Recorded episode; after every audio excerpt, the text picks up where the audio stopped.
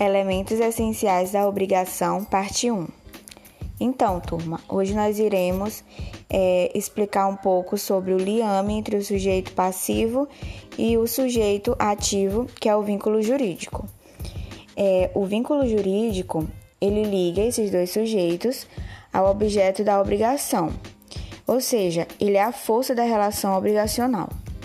O vínculo ele seria qualquer acontecimento relevante para o direito capaz de fazer nascer ali uma obrigação. Essa obrigação, ela somente poderá ser compreendida em todos os seus aspectos se nós considerarmos como uma verdadeira relação pessoal.